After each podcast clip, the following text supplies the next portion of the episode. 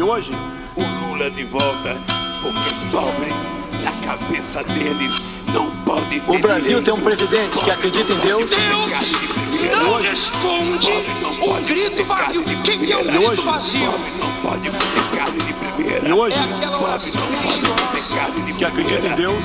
Pobre não pode comer carne de E primeira. hoje, valoriza a família. É a pessoa achar que quer isso. Corrupção. Respeita a Constituição. Que uma pessoa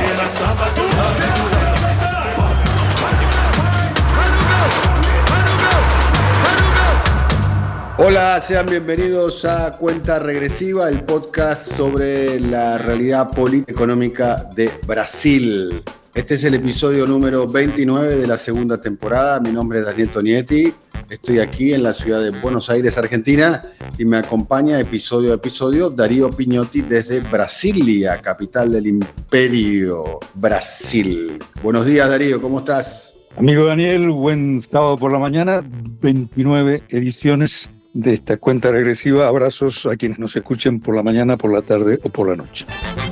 Vamos a estar analizando, finalmente se está empezando a completar el gabinete del Frente Electoral que lo llevó a Lula a la presidencia de Brasil por tercera vez. Eh, primeros cambios eh, pasaron de 23 eh, ministerios a 36 eh, ministerios. Eh, se, se amplía de 23 a 36, 13 ministerios más de la gestión de Bolsonaro, que está a punto de concluir, a la gestión de Lula, que está a punto de comenzar. Por un lado, que se prepara para los festejos del primero de enero, cuando asuma el nuevo gobierno, y cómo se vivió el triunfo mundialista de la Argentina en nuestro tradicional rival futbolístico y país hermano. Esos serán los temas más importantes del episodio de hoy de Cuenta Regresiva. Bueno, finalmente, eh, el día jueves, el presidente Lula anunció eh, quiénes van a ocupar eh, 16 eh, ministerios, de los más importantes. Por lo pronto, lo que más sorprendió de todo es que el vicepresidente electo, Geraldo Alckmin, ¿m? del Partido Socialista de Brasil, de San Pablo, eh, va a ocupar un ministerio, el Ministerio de Desarrollo, Industria y Comercio. Eh, por otro lado, el ex gobernador de Ceará y senador electo Camilo Santana, eh, que integra el, PT, fue anunciado como futuro ministro de la Educación. Y quien fuera la presidenta de Fiocruz, eh, que es una organización dedicada a la investigación eh, científica y médica, Nicia Trindade, fue designada ministra de eh, Salud. Otras mujeres también fueron anunciadas este, en diferentes lugares. Eh, por ejemplo, el, el caso de quien fuera vicegobernadora de Pernambuco y presidenta del Partido Comunista de Brasil, Luciana Santos, que va a ser la ministra de Ciencia y Tecnología. Sorprendió mucho el nombramiento de Aniele Franco, hermana de la ex eh, legisladora del Partido Socialista, asesinada Marielle Franco, como ministra de la Igualdad Racial. Y, entre otras cuestiones, Aparecida González, eh, será la designada como ministra de las eh, mujeres. En el área económica, sorprendió también el nombramiento del ex gobernador de San Pablo, Marcio Franca, eh, que estará a cargo del emblemático y tan importante Ministerio de los Puertos y Aeropuertos, que en realidad es una subdivisión de lo que era el anterior ministro de Infraestructura. Y por otro lado, el Ministerio de Trabajo va a quedar en manos del diputado eh, federal eh, electo, Luis Mariño, quien fuera en algún momento alcalde de San Bernardo dos Campos, eh, que es una ciudad contigua, una ciudad industrial contigua a la ciudad de eh, San Pablo. Otro nombramiento importante, más allá de los nombramientos que nosotros ya habíamos anunciado en el anterior episodio de, cuenta regresiva, es el de un histórico del Partido de los Trabajadores, Aloysios Mercadante, para presidir el, tan importante y tan determinante Banco Nacional de Desarrollo Económico Social, el BANADES. Ahí estará un hombre clave que estuvo a cargo de la coordinación del programa electoral del frente que lo llevó a Lula a la presidencia. Como habíamos anticipado en el anterior episodio, Margaret Meneses será la ministra de, Cultura. Y eh, por otro lado, el gobernador de Bahía, Rui Costa, eh, será el jefe de la Casa Civil. Ya está definido quién va a ser los otros ministros eh, importantes. Aún así, hubo algunas polémicas, como el caso de los eh, colaboradores que, eligió Flavio Dino, quien fuera gobernador de Maranhão, ex juez, actual integrante del Partido Socialista Brasilero, que eligió dos colaboradores que una vez que se hizo público sus nombres eh, tuvo que desistir eh, del nombramiento. En un caso, por, tratarse de un funcionario que tenía antecedentes como lavallatistas, y en otro caso por elegir un integrante de la policía militar eh, que tenía antecedentes de haber participado en la célebre represión de la cárcel de Carandirú en el año 1992.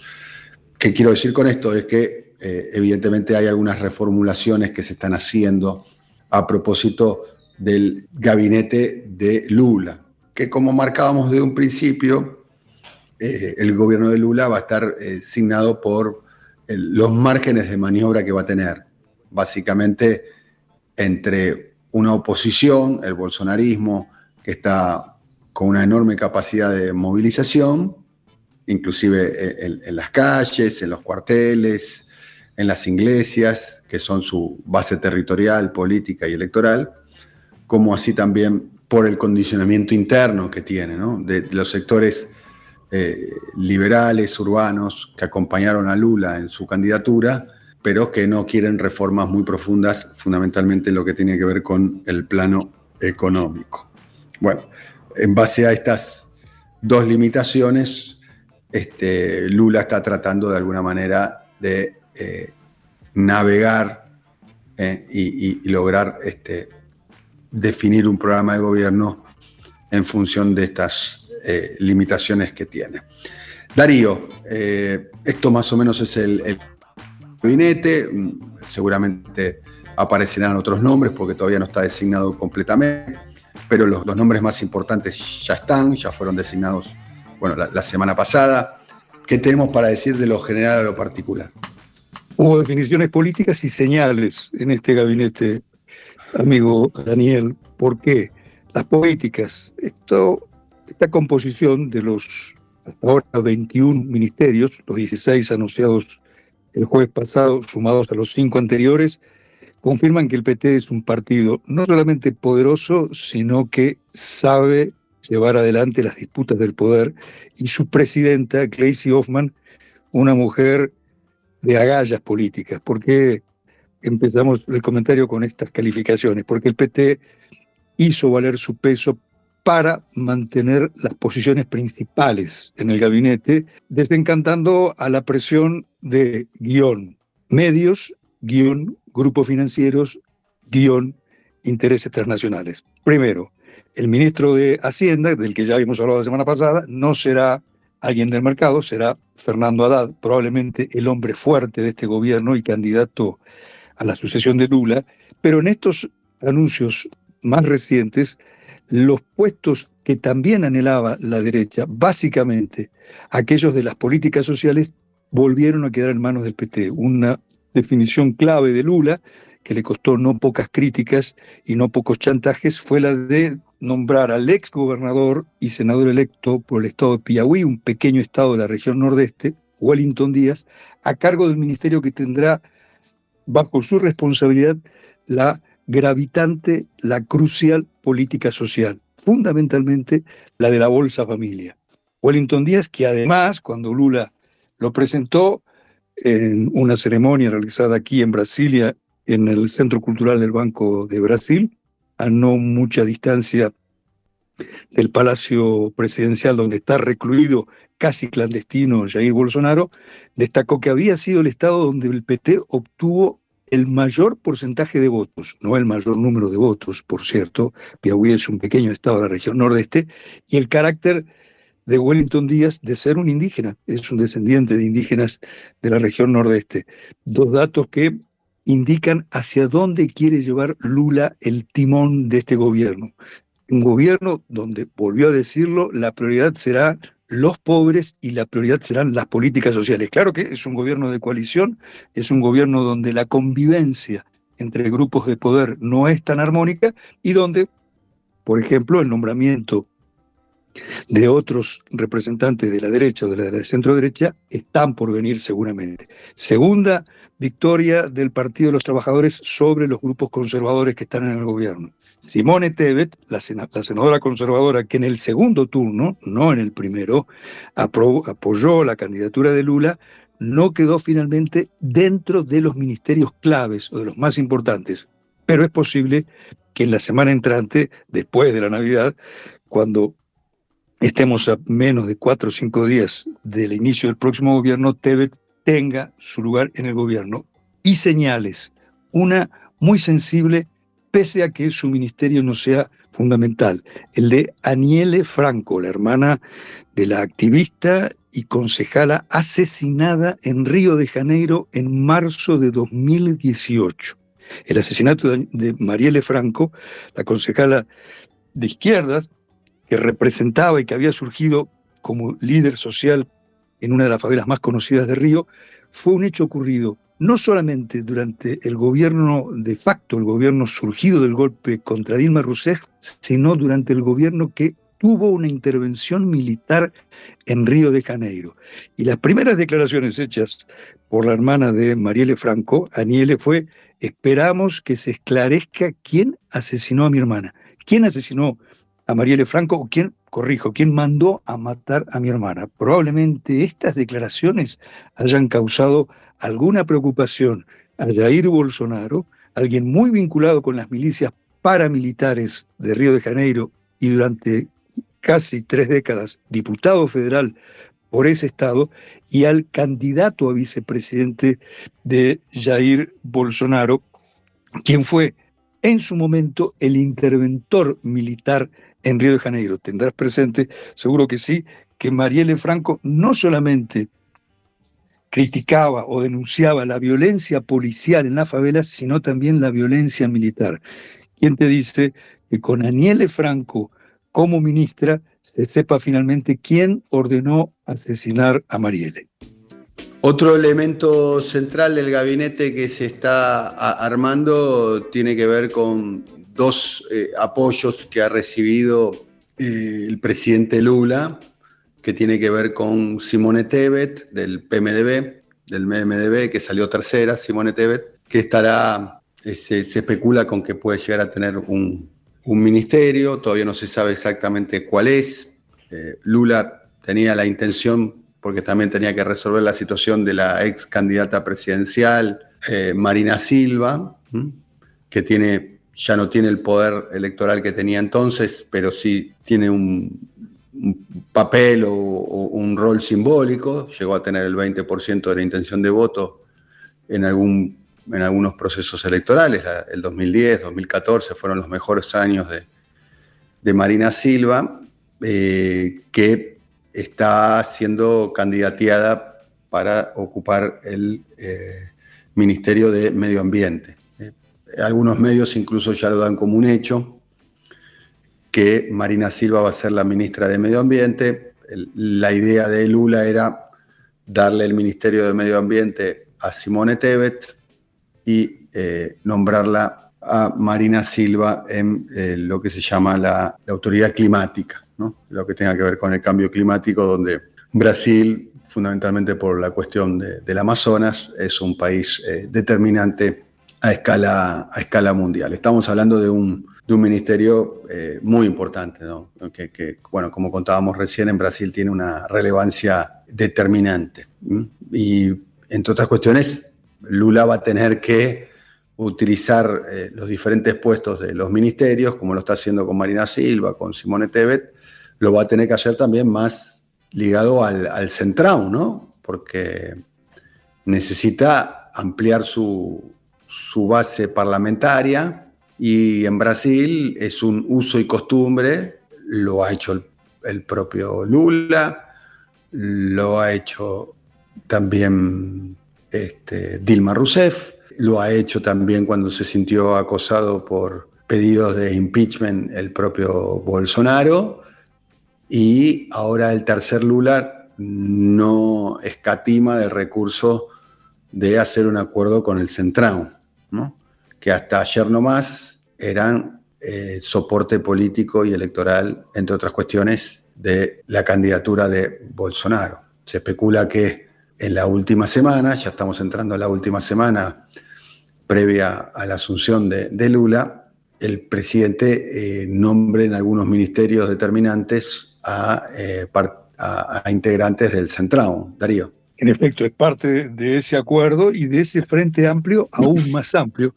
Muchas veces hacemos el comentario no confundir el frente amplio uruguayo, donde hay una colección de fuerzas de izquierda, porque este Frente Amplio brasileño es una colección de fuerzas variopintas que van desde la centroizquierda a la centroderecha e incluso a políticos que apoyaron el golpe de Estado contra Dilma Rousseff. Ese acuerdo muy extenso hace, como vos recién decías, que Lula se había obligado a convocar incluso a partidos que apoyaron hasta ayer nomás a Bolsonaro. No solo el golpe del 2016, sino el gobierno autoritario de Bolsonaro. Pero es imprescindible hacerlo, o por lo menos así lo entiende Lula y los estrategas del PT, y probablemente no haya alternativa a esto, a tener algún nivel de pactos para que en el Congreso haya la mínima respuesta o la, o la mínima acogida a las iniciativas de Lula que serán indispensables para estos cuatro años de gobierno que no serán nada sencillos. Y retomando un olvido mío de hace minuto y medio, el ex candidato a vicepresidente de Bolsonaro y jefe de la intervención militar en Río de Janeiro, que mucho debe saber sobre el asesinato de Marieles Franco, se llama el general Braga Neto, un general que además ahora, por ser general retirado, y por no tener más cargos en el gobierno y no haber sido candidato a ningún puesto legislativo, como sí lo fueron otros generales, será expuesto, quedará expuesto a investigaciones de la justicia ordinaria. Medio ambiente. Lula tuvo, luego de anunciar esta segunda parte de su gabinete, dos reuniones con las dos viudas de, estas, de estos anuncios, que son precisamente Simone Tebet, la ex senadora conservadora que apoyó a Lula en la segunda vuelta del movimiento democrático brasileño, el partido de Michel Temer, expresidente, y Marina Silva. A las dos, con las que se reunió una a, inicio de la tarde y otra a final de la tarde del viernes pasado, les propuso la posibilidad de ser ministras de Medio Ambiente. Y por lo pronto no hay respuestas al respecto. ¿Por qué tan importante medio ambiente? Primero, Brasil es la potencia verde del mundo. Es un país cuyo peso en el equilibrio ambiental del planeta es relevante. Y segundo, tan importante como lo anterior, será uno de los argumentos principales de la nueva política externa del presidente electo y prácticamente en funciones Luis Ignacio Lula da Silva. Una semana después de haber vencido en un balotaje muy apretado al, ultraderechista Jair Bolsonaro, la primera decisión diplomática de Lula fue viajar a Egipto a la cumbre ambientalista COP27 sobre cambios climáticos, donde mantuvo reuniones precisamente con líderes internacionales y principalmente con Joe Kerry, el representante del clima de Estados Unidos, una institución que podría crearse a semejanza de Washington en Brasilia, representante del clima, y un cargo que podría ser ocupado por Marina Silva. Pues bien, esa es la agenda que abre, que pavimenta esta que se espera sea una relación bastante fluida entre Brasilia y Washington, tanto que el presidente norteamericano envió una misión de alto nivel a Brasilia hace dos semanas para invitar formalmente a Lula a que visite Washington, algo que nunca hizo Bolsonaro durante los años del gobierno demócrata. La única vez que Bolsonaro y Biden se encontraron fue casi por casualidad, casualidad, en julio pasado durante la Cumbre de las Américas, momento en el cual Biden lo ocupó, episodio al cual Biden ocupó para decirle a Bolsonaro que se fije un poco mejor sobre lo que pasa con su democracia. De manera que esta es una decisión muy sensible, no solo en materia de política interna, quién estará a cargo del Ministerio del Medio Ambiente y de la Autoridad del Clima, si es que este organismo se crea, sino de cara a la nueva política externa del gobierno democrático o el gobierno de la recuperación democrática.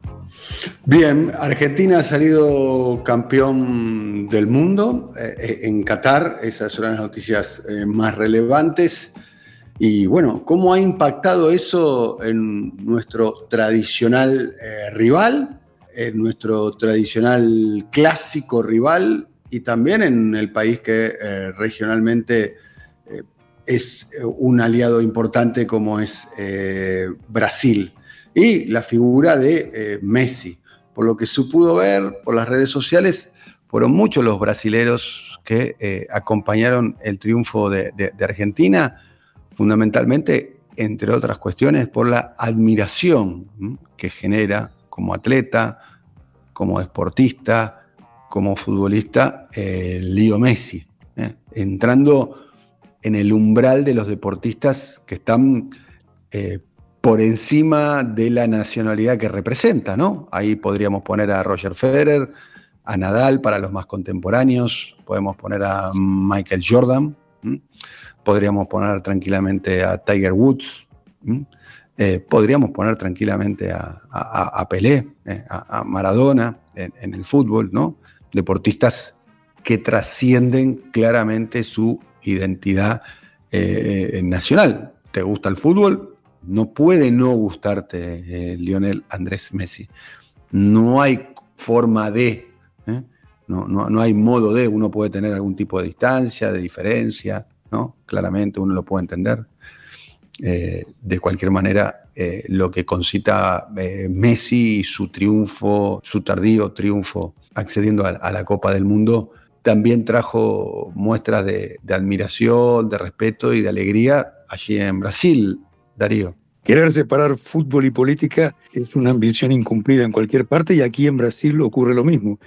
En general, políticos y electores de izquierda o progresistas hincharon por Messi, hincharon por la selección y si no hicieron causa por ello durante el campeonato, sí estuvieron claramente a favor del número 10 argentino, tanto que el futuro presidente Luis Ignacio Lula da Silva y la expresidenta Dilma Rousseff demoraron minutos en felicitar a la selección argentina y a Messi, y según una entrevista que hicimos con el jefe del bloque de diputados del PT, Reginaldo López, Lula había comentado reservadamente antes del partido que iba a hinchar por Argentina. No se sabe si se puso la camiseta celeste y blanca.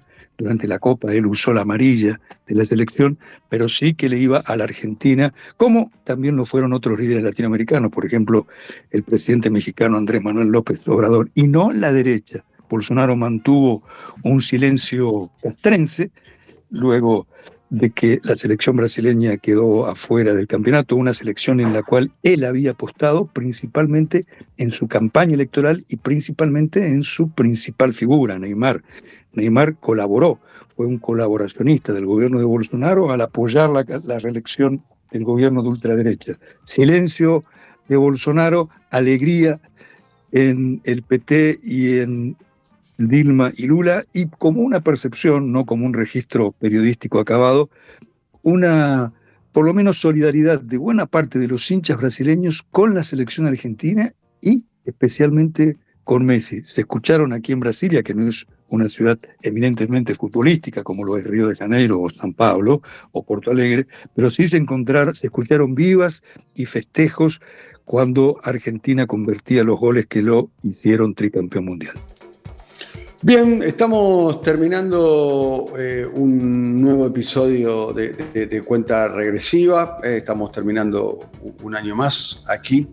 Y para eh, el final, dos cuestiones. ¿Qué anda y qué va a hacer Jair Mesías Bolsonaro cuando vuelva a ser, a partir del primero de enero, un ciudadano común?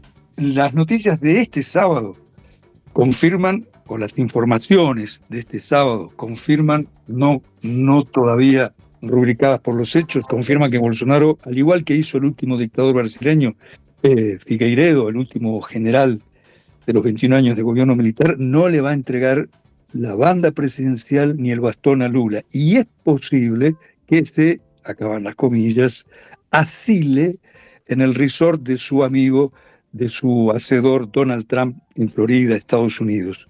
Especulaciones. ¿Permanecerá mucho tiempo Bolsonaro en Estados Unidos? Pues bien, en Brasil hay varias causas judiciales iniciadas en contra de él.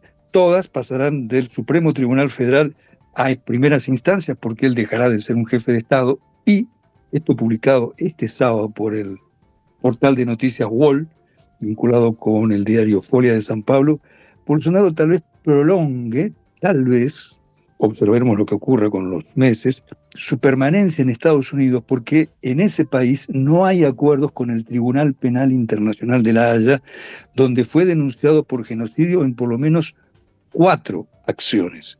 Y país que no tiene acuerdos con el Tribunal Penal de la Haya no está obligado a entregar informaciones ni a indagar al sospechoso. Es una especie, por lo pronto, prematura, es una información en evolución, pero lo cierto es que a Bolsonaro lo aguardan. Una vez que deje el gobierno y una vez que se haya frustrado su intento de hacer en Brasil un gobierno autoritario agravado, como el que él esperaba, las causas judiciales van a ser una espada de Damocles en Brasil y en el Tribunal Penal Internacional. Bien, y por último, primero de enero, festejos en Brasil con la asunción eh, del gobierno de Lula y habrá diferentes shows musicales. Y para terminar, uno de los artistas que estará allí será...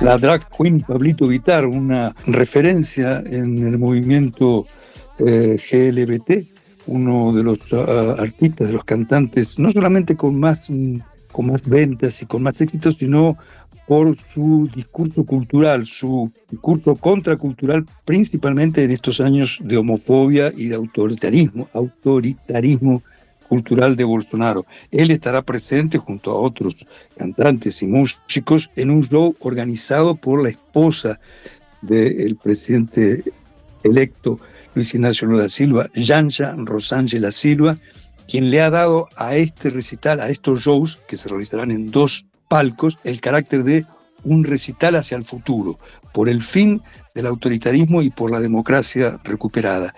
Y el símbolo, Daniel, de Pablito Vitar tiene mucho, mucha afinidad, mucha sintonía con este Brasil que recupera la libertad y que recupera la pluralidad. Por eso compartíamos con vos la idea de escuchar a Pablito Vitar en el cierre de esta vigésimo novena edición de Cuenta Regresiva.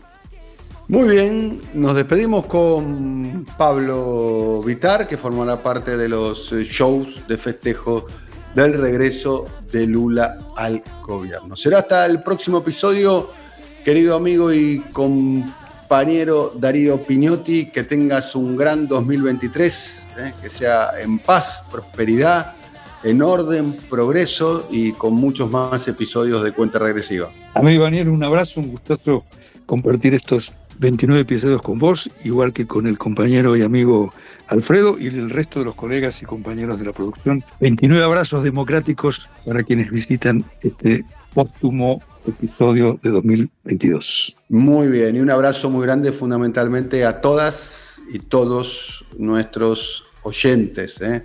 Alfredo Ábalos, que está a cargo de la producción y coordinación, a Simón Belarrubia, a cargo de la edición, y Andrés Roth a cargo del trabajo de diseño gráfico. Será hasta eh, el próximo episodio, que tengan una gran Nochebuena, una feliz eh, Navidad y nos vemos en el próximo episodio ya con Luis Ignacio Lula Silva en la presidencia de Brasil por terceira vez. Até já.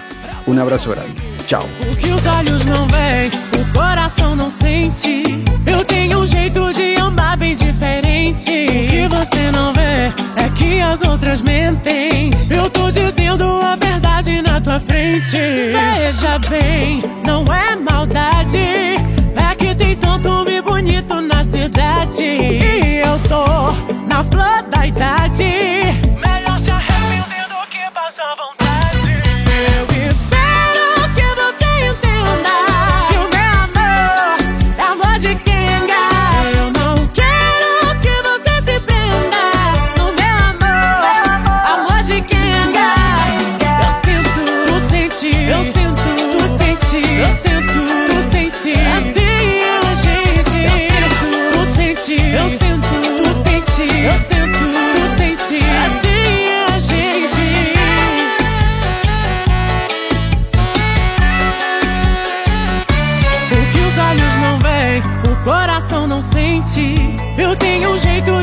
andar bem diferente. O que você não vê é que as outras mentem. Eu tô dizendo a verdade na tua frente. Veja bem, não é maldade. É que tem tanto homem bonito na cidade. E eu tô na flor da idade.